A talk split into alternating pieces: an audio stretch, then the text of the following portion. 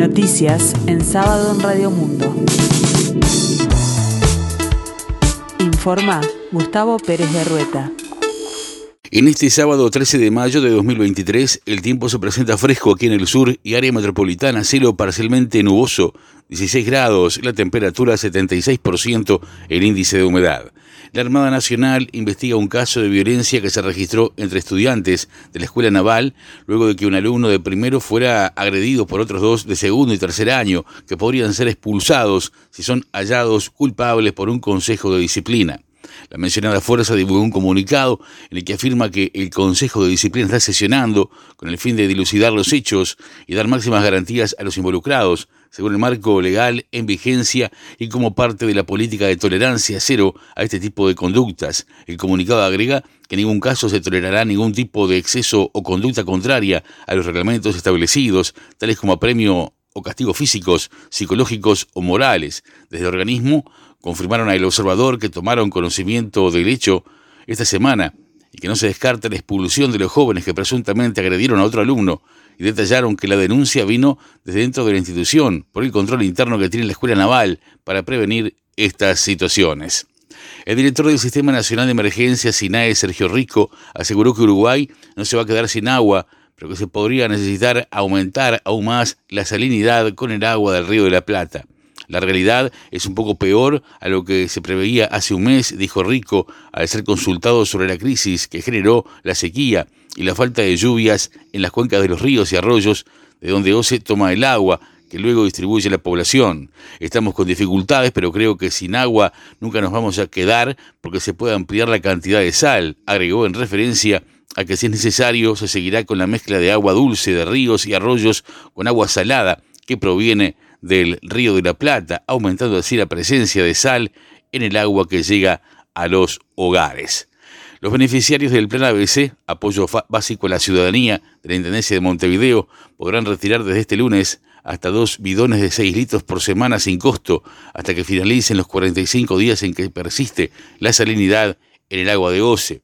Esto puede ser posible luego de haber obtenido una receta por parte de los médicos que atienden en las policlínicas municipales, algo que fue anunciado por la intendenta Carolina Cose ante la crisis de abastecimiento de agua potable. De esta forma, la comuna capitalina y Cambado, el centro de almaceneros, minoristas, baristas, autoservicistas y afines del Uruguay, buscan que el plan ABC sea la plataforma para la entrega de agua potable embotellada. Dentro del plan, sin embargo, Solo las embarazadas, los lactantes, las personas con problemas cardíacos o nefrológicos podrán acceder a este beneficio. El MIDES habilitó un refuerzo de 1.200 pesos para beneficiarios del plan de equidad para acceder también a agua embotellada. La medida se toma en el marco del déficit hídrico que atraviesa el país. El director nacional de Transferencias y Análisis de Datos del Ministerio de Desarrollo Social, Antonio Mansi, dijo que el refuerzo busca cubrir la compra de dos litros de agua por día durante un mes. Por otra parte, Mansi dijo que los beneficiarios del bono crianza en Montevideo y Canelones también podrán acceder a agua embotellada con un precio menor al del mercado. La Intendencia de Montevideo tiene las inscripciones abiertas para acceder a préstamos y asesoramiento técnico para refacción de viviendas que presenten eh, problemas edilicios o de deterioro, los mismos están dirigidos a personas propietarias, promitentes compradoras con promesas inscriptas y poseedoras de derechos sucesorios con ingresos familiares entre 30 y 100 unidades reajustables. El detalle de los préstamos y los accesos a las inscripciones están disponibles en el sitio web de la Comuna Capitalina www.montevideo.gov.uy. Este fin de semana prosigue la decimoquinta y última fecha del torneo Apertura del fútbol uruguayo, los partidos Peñarol Wanderers, el primero ya consagrado campeón, y el clásico Danubio Defensor Sporting como los encuentros más destacados de la etapa. Este sábado se disputarán estos cotejos, River Plate Liverpool a las 12.30 horas y Peñarol Wanderers a las 15.30. El domingo la actividad continúa con Fénix La Luz a las 10, Danubio Defensor Sporting a las 15 horas y Montevideo City Torque Nacional a las 18. El complemento de la etapa se disputará el lunes con los partidos Boston River Plaza Colonia a las 15 horas y Cerro Racing a las 19. Este viernes, Deportivo Maldonado y Cerro Largo empataron 0 a 0. La FIFA dio la razón a Peñarol en el reclamo por el atraso en el pago por el pase de Joaquín Piquerés. El Verdown se atrasó en el pago de una cuota por el lateral y ahora la FIFA multó a los brasileños y les dio 45 días para ponerse al día.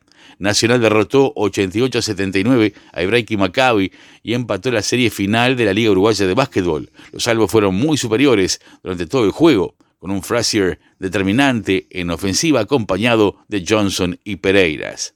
Más de 15.000 migrantes de México se agolpan en la frontera para cruzar a Estados Unidos tras el fin de las devoluciones en caliente o automáticas. Miles de personas están arriesgando su vida al tratar de llegar a territorio estadounidense, entre ellos muchos menores que, según alerta Save the Children, podrían ser víctimas de abusos, abandono o secuestro. La tregua entre Israel y Palestina ha naufragado en las últimas horas con nuevos bombardeos en Gaza. Hay al menos dos muertos. Las negociaciones en Egipto para intentar poner el fin a la escalada de violencia han fracasado con nuevos ataques esta madrugada. El tiempo continúa fresco aquí en el sur, cielo parcialmente nuboso, 16 grados, la temperatura 76%, el índice de humedad. La máxima esperada para hoy, 20 grados. Más noticias en sábado en 60 minutos.